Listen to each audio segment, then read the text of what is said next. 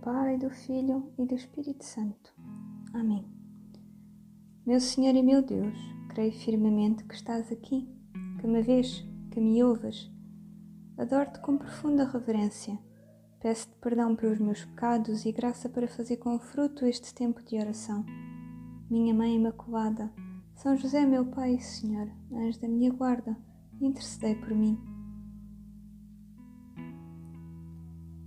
Sempre que passo por uma altura na minha vida em que Deus me pede para esperar por algo, que é algo muito difícil para mim, hum, Ele sabe que nestas circunstâncias eu preciso de conhecer e de meditar em, em outras histórias de vida que, que me inspirem a levar avante o meu combate diário pela virtude da paciência e da humildade. Então hoje queria partilhar convosco uma meditação uh, pela qual Deus me falou ao coração através da, da história de Isabel. Então começa assim o Evangelho segundo São Lucas, logo no, no primeiro capítulo. No tempo de Herodes, rei da Judeia, havia um sacerdote chamado Zacarias da classe de Abias, cuja esposa era da descendência de Arão e se chamava Isabel. Ambos eram justos diante de Deus, cumprindo irrepreensivelmente todos os mandamentos e preceitos do Senhor. Não tinham filhos, pois Isabel era estéril e os dois eram de idade avançada. Só o Evangelho de São Lucas, o Evangelho da Alegria, é que nos fala de Isabel, a prima mais velha de Maria e a esposa do sacerdote Zacarias.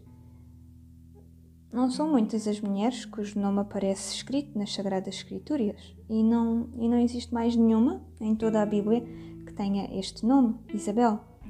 E portanto, esta personagem promete-nos ser alguém muito especial, ou não fosse ela logo chamada, juntamente com o seu marido, como sendo justa diante de Deus, que é um título que só aparece praticamente associado a São José. Uns versículos mais abaixo, a história vai continuar dizendo: O anjo disse a Zacarias: Não temas, Zacarias, a tua súplica foi atendida. Isabel, tua esposa, vai dar-te um filho, e tu vais chamar-lhe João.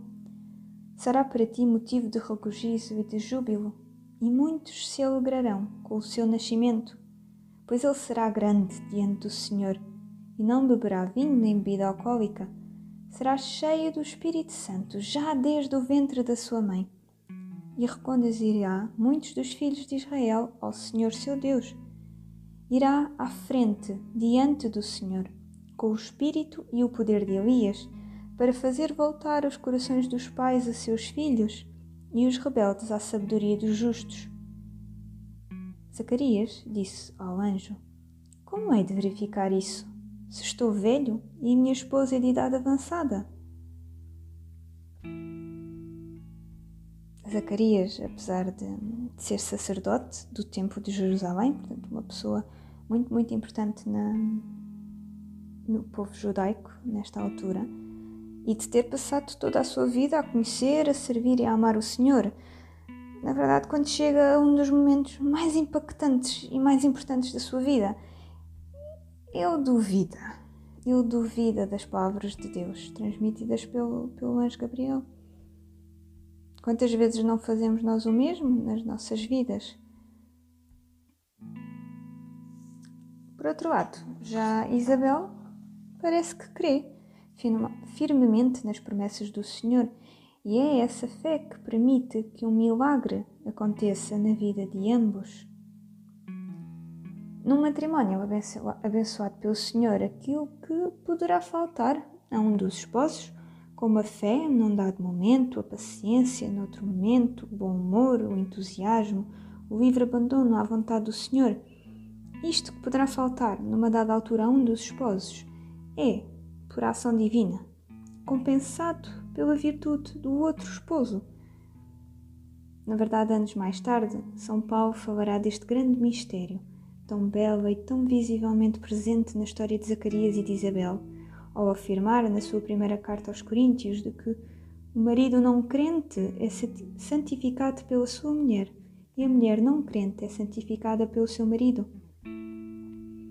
Isabel não vê anjo nenhum, nem ouve nenhuma palavra preferida pela sua boca. Não é preciso. A passagem dos anos ensinou-a a ser uma mulher que crê, que confia, que sabe esperar, que sabe escutar uma outra voz, que fala bem mais baixinho, vinda do mais fundo do seu coração durante os momentos de oração, mas que lhe assegura, vezes e vezes sem conta: procura no Senhor a tua felicidade e Ele satisfará os desejos do teu coração nos encontra cantado no Salmo 37, versículo 4.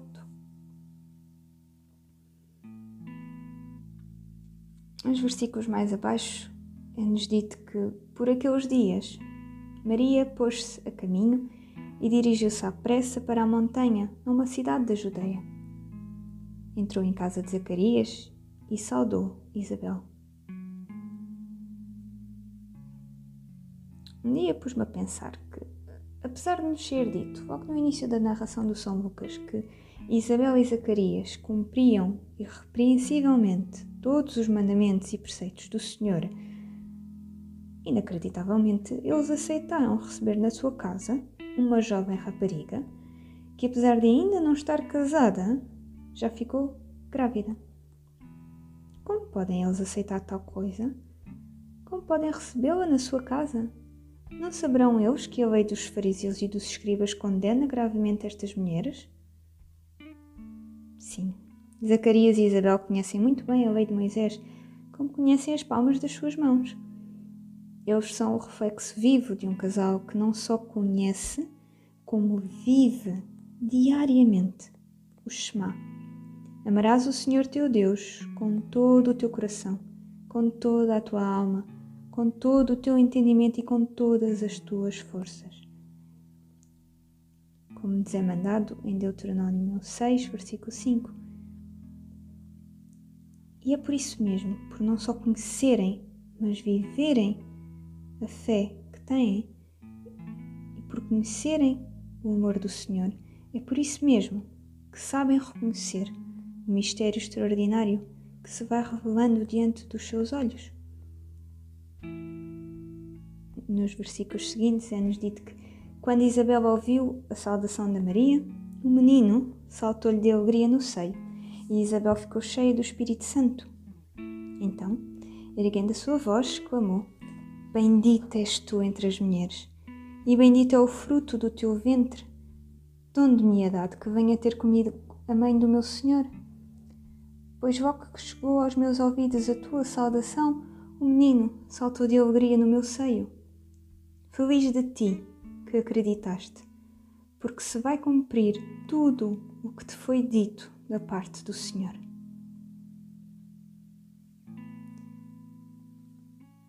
Nos versículos antes é-nos dito que Isabel se encontrava nesta altura no seu sexto mês de, de gravidez, quando recebe a visita de Maria. E, e São Lucas, sendo médico, sabia muito bem que uma mulher, estando grávida do seu primeiro filho, apenas o sentirá mexer a partir daqui da, da 20 22 segunda semana de, de gestação. E portanto esta poderá muito bem ter sido a primeiríssima vez que, que Isabel sentiu o seu bebê, João, mexer dentro de si. E, e ele não só mexeu um, bocadinho, mas verdadeiramente saltou de alegria no seu seio e pensar que a primeira pessoa a reconhecer a presença de Jesus, verdadeiro Deus encarnado dentro de Maria, foi um bebê que ainda nem sequer tinha nascido, um feto ainda dentro do útero da sua mãe. Num momento de pura clareza espiritual, Isabel consegue compreender todos os sinais que Deus lhe foi dando como uma autêntica profetisa e que culminam neste preciso momento. A plena e perfeitíssima realização de tudo o que tinha sido escrito e prometido nas Sagradas Escrituras está agora mesmo a começar. Está agora mesmo a realizar-se ali, diante dos seus olhos, hoje mesmo, na sua casa. Deus quer fazer o mesmo conosco. Hoje mesmo, aqui, diante dos nossos olhos, na nossa casa.